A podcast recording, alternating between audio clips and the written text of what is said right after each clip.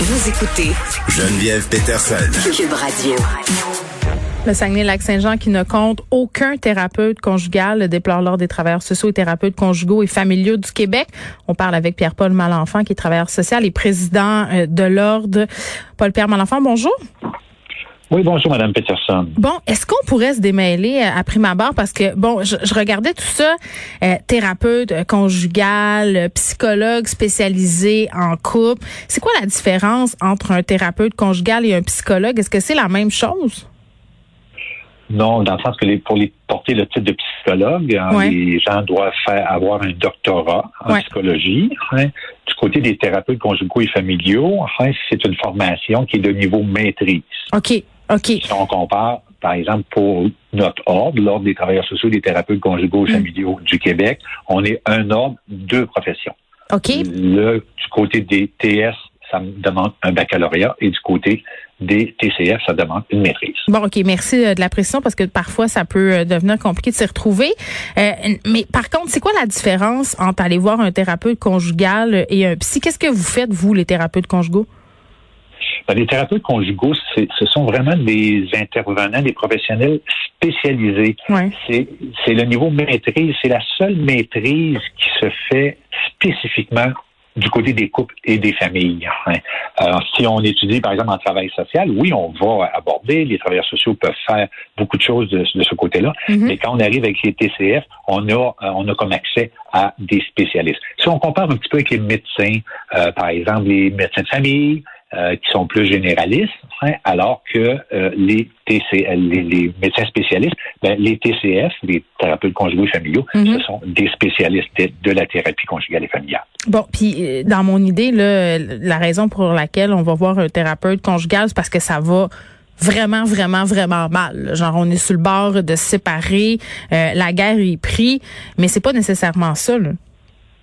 Non, pas nécessairement. Dans le sens que c'est sûr que plus on vise vers euh, la prévention. Vous savez, le, les, la vie de couple, les relations de couple, la, vie familiale, c'est quelque chose de tous les jours. Ah quand on arrive, puis on commence à rencontrer des difficultés, commence à avoir des tensions, et beaucoup de différences, et les valeurs s'apparaissent, on voit des petits défauts avec le temps apparaître. Alors, il faut pas attendre. Souvent, ce qu'on constate du côté des thérapeutes conjugaux, c'est que les gens vont attendre d'être rendus sur le bord de la séparation avant de consulter. Alors, il est préférable, dès qu'on commence à sentir qu'il y a des difficultés, que ça accroche, que, bon, qu'il y ait une chicane, c'est normal dans tous les couples, mais quand on se rend compte que ça devient là, très difficile, euh, il est préférable de consulter et euh, ce qu'on déplore euh, du côté de notre ordre, mm-hmm. c'est que mm-hmm. ce, cette profession-là n'est pas encore reconnue dans le réseau de la santé et des services sociaux, alors qu'on en aurait grandement besoin. Mais moi, je savais même pas que ça existait. Pour être honnête, je savais pas qu'il y avait des thérapeutes spécialisés euh, dans les affaires conjugales. Puis c'est vrai qu'on a cette idée-là -là, qu'il faut attendre d'être rendu au bout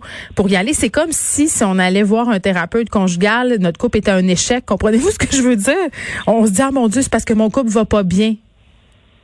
Oui, ben écoutez, vous savez, euh, dans les, les couples, l'histoire d'un couple, hein, on a des phases qu'on rencontre. Dans la phase de fusion au début, après ça va très bien, on, on tâche tous les défauts, hein, on enlève nos propres défauts. Euh, notre partenaire enlève aussi, on se montre nos plus beaux jours, on pourrait dire. Ça dure combien de temps, ça, M. Malenfant? Il me semble que c'est pas long. Plus on vieillit, moins c'est long, oui, c'est très variable d'un couple à l'autre. Okay. Dépendant aussi des, des styles d'attachement. Il y a des gens, qui, quand ils ont fait euh, cinq ans avec une personne, sont plus capables, alors qu'il y en a d'autres ben, qui vont passer 60 euh, ans avec, avec une personne et, ça va bien aller. Mais la période de, fusion, on parle habituellement, c'est une période qui est entre une année et cinq années là, pour les couples. qui Et par la suite, ben, on voit la différenciation, dans le sens que chacun un peu fait sa vie. Euh, bon, maintenant apparaît les enfants, s'il y a des enfants, et là, on va se rendre compte, fait qu'on a à s'occuper de nous autres, de moi comme personne. Enfin, ma partenaire ou mon partenaire, il doit s'occuper de sa propre personne. On doit s'occuper de, notre couple, puis on doit s'occuper aussi de la vie familiale. Oui. Alors, durant cette période-là, c'est bien entendu, on met un petit peu de côté euh, tout ce qui peut euh, y avoir euh, de, de, de, bon, je dirais de, fusion. oui, le grévé du couple, il, il en prend pour son rhume. Oui, oui. Puis là, c'est la pandémie, c'est la pandémie en plus, Monsieur Malenfant, donc ça va se mêler à tout ça. Là, vous dites, on aimerait ça que les thérapeutes conjugaux soient reconnus par, au public. En fait, quel effet ça aurait? Parce que ça l'amènerait, c'est que ça aiderait les, les, professionnels qui sont dans le réseau de la santé et des services sociaux dans, dans n'importe quel programme. S'ils travaillent, par exemple, dans la petite enfance, on mhm. travaille en jeunesse, on travaille euh, en santé mentale, on travaille à la DPJ ou chez les personnes âgées, ben, à partir du moment que, comme professionnel, je constate qu'il y a des difficultés importantes au niveau de la famille ou encore au niveau du couple, enfin, ben, je pourrais référer à un spécialiste enfin, qui a fait une maîtrise. Donc, c'est vraiment quelqu'un qui a euh, une capacité d'intervention très, très pointue là, auprès des, des couples et des familles.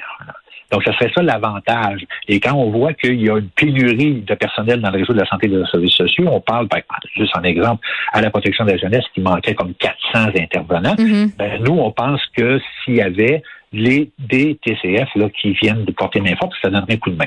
Maintenant, on est là-dedans, dans cette dynamique-là, vu que le ministère ne reconnaît pas cette profession-là, comme titre d'emploi, ben, ça fait en sorte qu'on a de la difficulté à avoir des programmes universitaires qui vont euh, former ces TCF-là. Oui, c'est qu'à McGill, je crois, hein, qu'on peut suivre cette formation-là pour l'instant, un des rares endroits. Exactement. Au Québec, c'est l'Université McGill. Il faut dire que la profession existe depuis quoi? 50 ans. Elle est présente partout en Amérique du Nord. Et au Québec, ici, c'est difficile parce qu'elle n'est pas reconnue dans les services publics. Donc, McGill offre le programme depuis plusieurs années. On est en contact aussi avec l'Université de Trois-Rivières qui serait disposée à ouvrir le programme pour les francophones. Maintenant, ce que l'université nous dit, et ça, a un, plein sens, c'est que ça prend des milieux de stage. Et pour pouvoir faire un stage en thérapie conjugale et mm. familiale dans le réseau de la santé et des services sociaux, il faut que le ministère le reconnaisse. Oui, puis là, il n'y a pas de thérapeutes euh, conjugaux au Saguenay ni en Abitibi, je crois. Puis pourtant, il y aurait des gens euh, prêts à travailler, là, à officier dans ces régions-là. Ah, effectivement. Aujourd'hui, pour consulter un thérapeute conjugal et familial, ben, il faut qu'on aille dans les grands centres et même dans les grands centres, ben, et ces, ces gens-là sont en pratique autonome. Donc, il faut, faut payer ou ben encore avoir des assurances. ça coûte de l'argent. Puis...